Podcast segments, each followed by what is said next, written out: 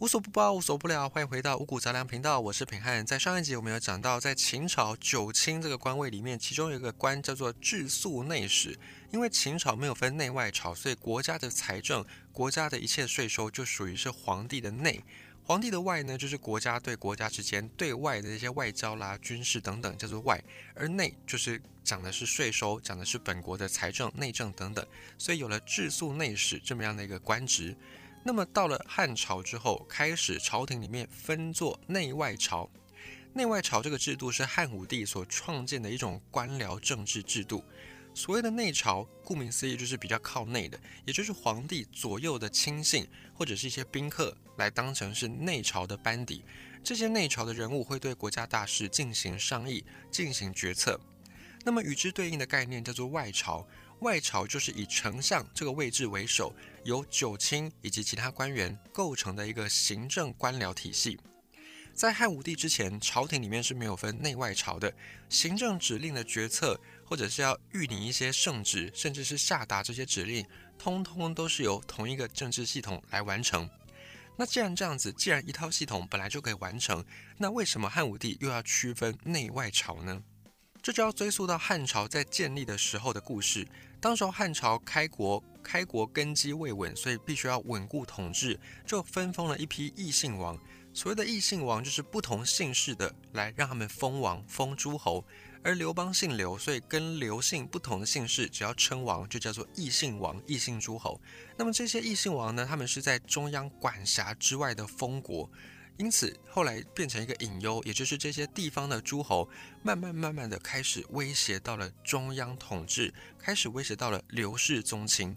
后来，刘邦跟吕后意识到了这个问题的严重性，就开始把这些异姓王、异姓诸侯要来当成是政敌，铲除异己。但即便如此呢，中央权力被削弱，还是一个不争的事实，还是没有办法把这些地方的权力收归到了中央。而在中央这里的政治体系，汉朝的中央政治体系基本上就是承袭了秦朝留下来的官僚制度，所谓的汉承秦制，就是汉朝承接秦朝的制度。那么其中一个重要的制度就是汉朝沿用了以丞相为核心的中央官僚体系。在这种以丞相为核心的中央体系，丞相就是一个非常非常重要的关键角色。丞相也号称是皇帝一人之下，但却是万人之上、百官之首。以前的秦朝的这个制度，包含官员的任命、财政支出、行政决策一系列的这些政治事务，丞相都有权利决策。而相比在秦朝的皇帝，他更大的权利是在于对事情最后的拍板定案，以及在一些国家大方向的。把握上面比较像是一个掌舵者，那具体的权力来说就不比像丞相这么样的大。那以从现在角度来看，这个事情当然是非常的不合理。可是从管理的角度来看，却是非常合理的，因为毕竟皇帝精力有限，本来就不可能一个人去总管所有的大小事。可是呢，对于封建王朝来说，皇帝当然不容许这个情形发生。如果皇帝没有办法独揽大权，那就根本就不需要这个皇帝了，就干脆变成其他国家底下的附庸的官员就好，根本就不用自己来自立为王。所以，既然发现了这个不合理的制度，就必须得要做出改变，而改变就直接从体制来下手。既然皇帝他想要从日常的这些官僚体系里面独立出来，让自己能够去掌握更多的决策权利，于是就必须要把整个朝廷。一分为二，分为内朝跟外朝，而这也就是汉武帝所在做的事情。那么内朝的人员要怎么样挑选呢？就得要从皇帝信得过的人来挑选，像是我们先前讲过的侍从啦、常侍啦，或者是侍中等等，这些皇帝身边的相当于是秘书角色的人物，比较能够获得皇帝的信任，而皇帝也比较了解这些人的脾性，所以皇帝用他们会用的比较放心。也愿意给他们更多的权利，所以就把这些人聚集在一起，另外打造一个内朝。内朝就是真正皇帝在决断事情的地方，但是皇帝一个人又没有办法独自去决定所有的大小事，所以他也需要培养一批他自己的心腹来做最后政策的执行跟拟定。而相对于内朝的，就是外朝。外朝一样是由丞相来负责，一样是由丞相来直接汇报。各个官职百官汇报给丞相的事务，再由丞相进到内朝的决策系统去把这些事情上报给皇帝。那跟先前的制度比较不一样的，就是丞相依然会有议事权，依然会有决策权，但是他的权力，因为在内朝里面还有其他人，就等于是被稀释了一些，也等于皇帝把丞相的影响力又在往下去降。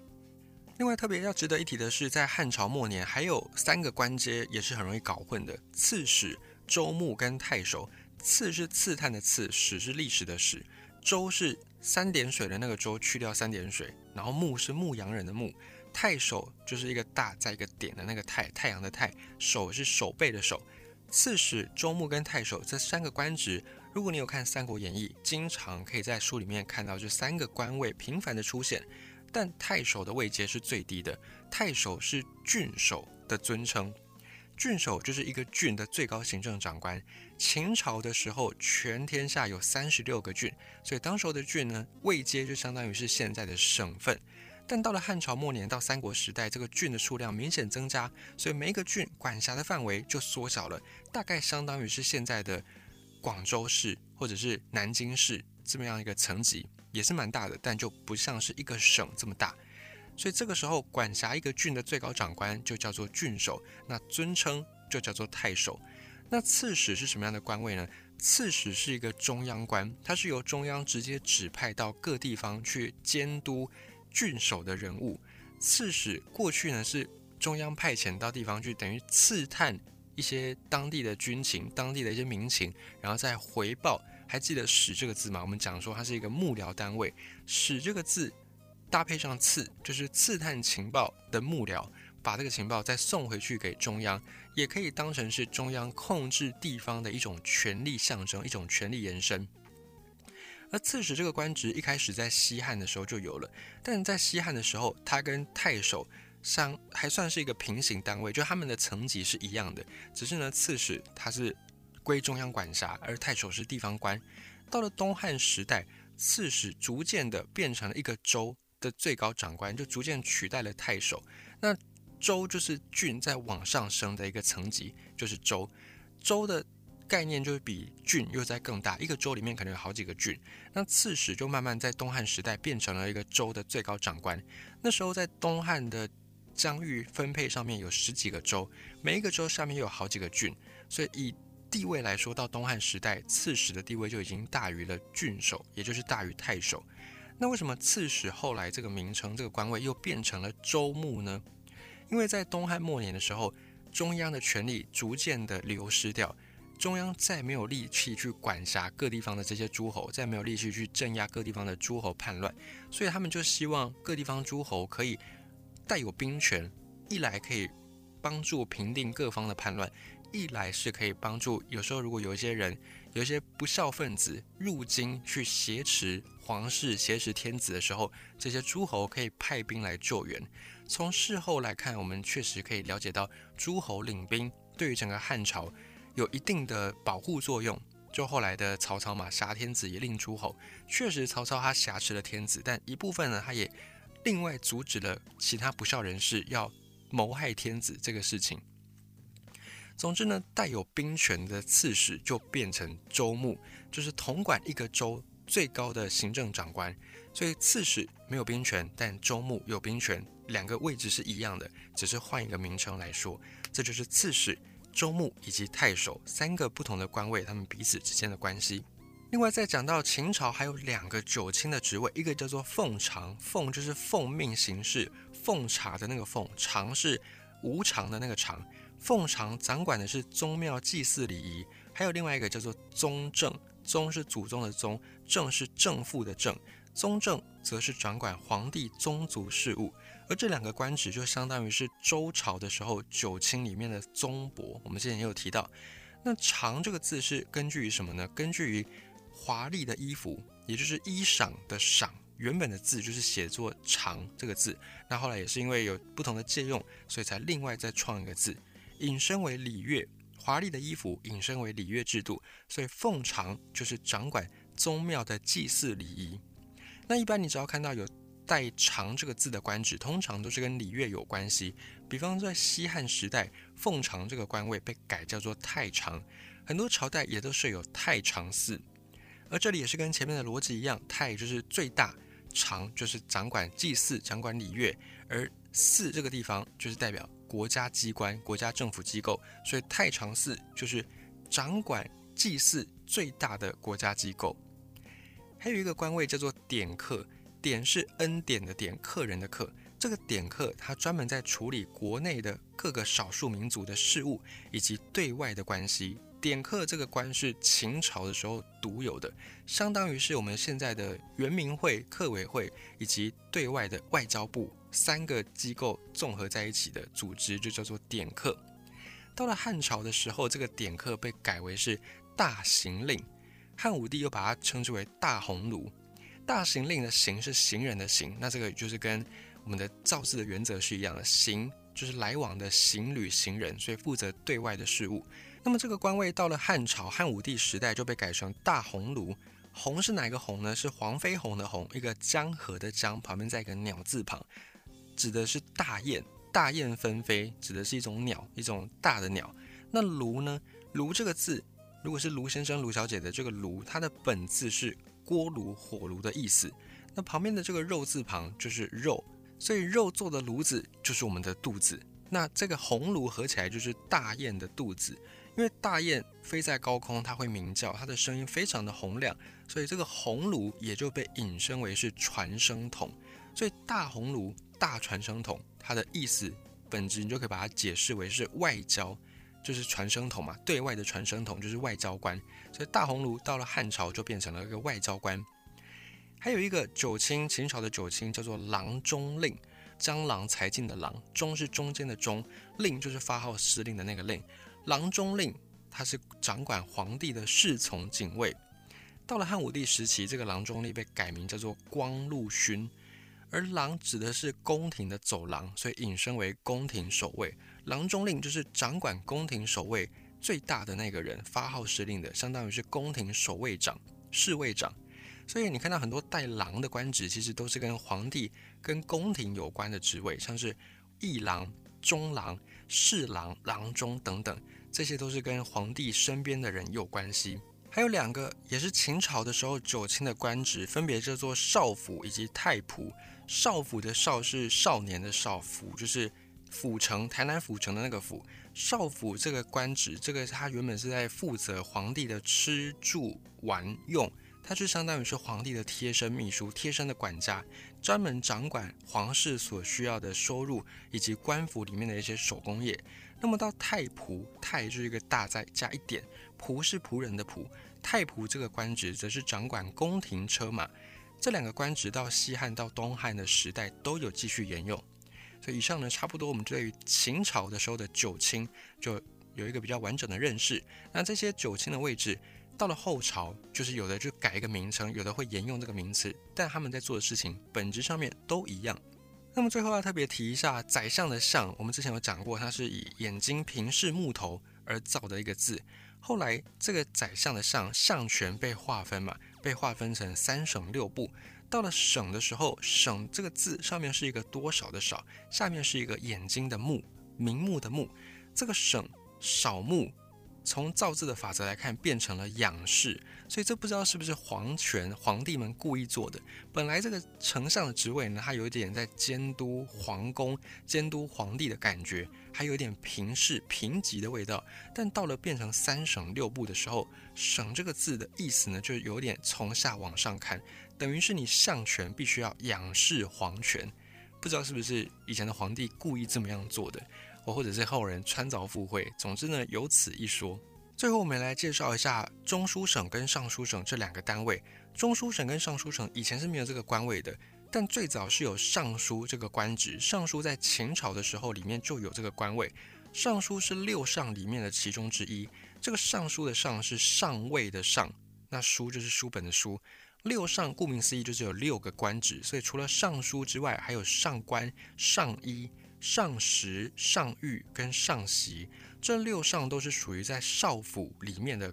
官职。少府我们前面讲到，它是皇帝的秘书单位，掌管皇帝的吃住、食衣住行、娱乐都基本上是少府的业务范围。所以上上官上衣就是掌管皇帝的这些衣着穿着，上食掌管皇帝的御膳，他用餐的事情，上浴就是皇帝沐浴。上席就是皇帝睡觉的，或者是皇帝要做的这些东西，都是靠上席来打理。而尚书就是帮皇帝收发文件的秘书。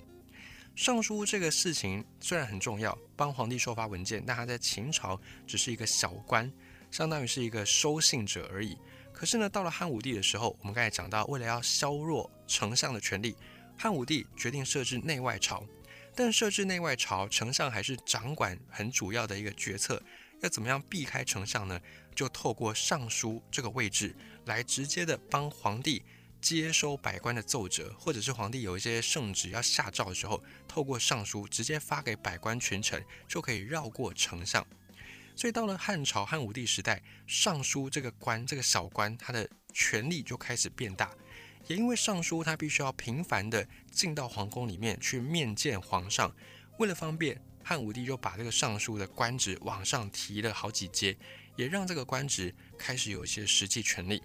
而这个尚书这个位置最早是由宦官担任，就是由一些太监来担任。因为皇帝最能够信任的人，当然就是他身边的这些太监。那关于为什么皇帝会可以信任太监这个事情，平安之前在五谷杂粮里面也有曾经分享过，你可以往前去找，你可以搜寻关键字太监，就可以知道说为什么皇帝比起一般的男性。他们尤其信任太监。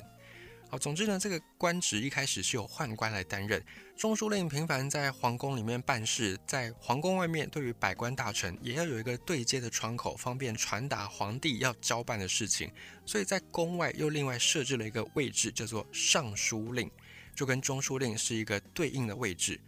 而随着中书令权力越来越大，底下的这些官员们当然不允许说皇帝的权力太过膨胀嘛，因为这个就会压缩到自己的权益。所以后来这些官僚体系、官僚集团就把中书令的资格做限制，不能够是太监，只能够是世家大族，只能够是名门望族的子弟才可以担任中书令。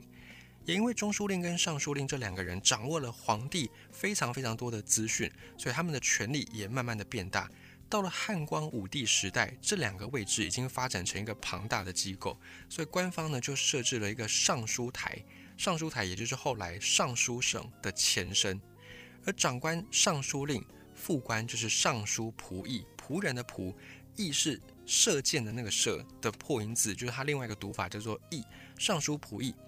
这个仆本来的字呢是捧着贡品的奴隶，但是它不是一般奴隶哦，它是天子的奴隶，所以是。奴隶中的霸主，地位很高的奴隶，像是太仆，就是最高级的仆人，最高级的奴隶的意思。那么翼射箭的这个射，它念作翼，翼的字本字呢就是弯弓射箭，所以仆役最早意思是说，在天子在皇帝身边伺候他射箭的这个仆人奴隶，他也是一个很尊贵的官职。虽然他是奴隶，可是他在皇帝身边，所以他算是很尊贵的位置。而后来，这个仆役也就引申成为辅佐人，成为副官的意思。所以在尚书省里面，最大的那个叫做尚书令，副手就叫做尚书仆役。另外，在尚书台，也就是尚书省的前身，尚书台里面还设置了六曹。曹是曹操的曹，曹这个字的本意是装东西的口袋。所以把一些业务集中在一起，就好像你把所有的东西放在一个口袋里面，就变成了一个部门，叫做一曹。可以开府的官员，府里面都会设置曹。那开府是什么意思呢？就是你可以自己另外开一个办公室，这个办公室里面这些人理论上只对你负责，像是丞相会有丞相府，将军会有将军府，府里面就会有他们自己的人马。那这些人马原则上不用对皇帝负责，只需要对开府的丞相、对开府的将军负责就好。另外有一句话叫做“开府仪同三司”，也就是可以开府的人，这个仪式。这个礼乐制度就相当于是三司，三司也就是三公。如果可以开府，就代表你的位置已经非常的高，你是一个高阶官员，相当于是三公等级的，也就是一人之下万人之上的这个等级。所以能够开府的人，通常他的地位都不低，像是将军或者是像丞相这些人才有资格开府。以上呢就是尚书省的由来，是因为有尚书台，而尚书台是因为有尚书令这个官职，尚书令的出现又是因为要对接中书令的需要，所以后来的中书省门下省也是按照尚书省这个过程慢慢的演化出来。至于六部，三省六部的六部是哪六部呢？也就是我们刚才讲到的，可以开府的人，他可以在自己的府里面设置六曹，也就是六个部门，在府里面称为六曹，在国家级的行政单位就叫做六部。所以这两个东西本质上是一样的，只是按照你的层级不同，比较低层级的叫做六曹，比较高层级的叫做六部。而这六曹六部又分别掌管什么呢？吏部。官吏的吏掌管的就是官吏的任免、考核、升迁、调动等等；户是户口的户，户部掌管的是土地、户籍、税赋、财政收支等等；礼部礼仪的礼掌管的就是礼乐制度，掌管一些章法，掌管祭祀，掌管科举考试或者是接待外宾，放在礼部。兵部是士兵的兵，兵部就掌管一些军事、军队训练，或者是士兵，或者是军事武器，以及奉传军令等等。刑部刑法的刑，掌管就是法律，掌管的牢狱的事务。而工部就包山包海，工部就相当于是内政部的一个部门，它掌管山川、工匠、水利、交通各式各样的事情，就其他五部。所没有掌管的事情，就通通丢到工部来做会诊，所以这就是六曹，又称六部，他们各自掌管的事务。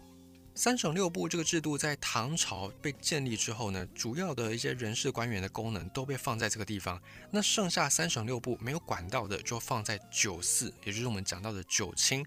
在唐朝的时候，九卿被叫做九寺，寺就是官署的意思，所以像是太常寺、光禄寺。太府寺、司农寺等等，就是分别掌管这些事情的国家单位。那后面再加一个卿，就是这个国家官署最高的掌权人。所以太府寺最高的行政长官叫做太府寺卿，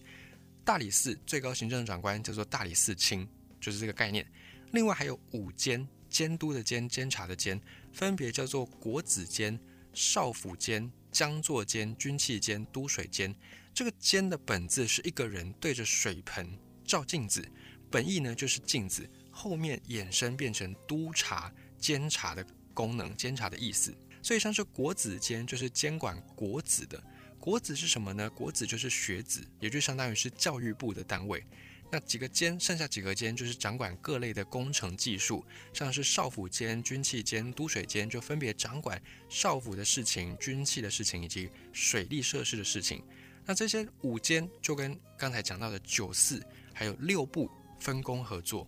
所以这个就运作起来变成了一个国家的官僚体制，就是你对中国的古代的这些官职官署的名称就能够有比较大略的了解。所以这些名字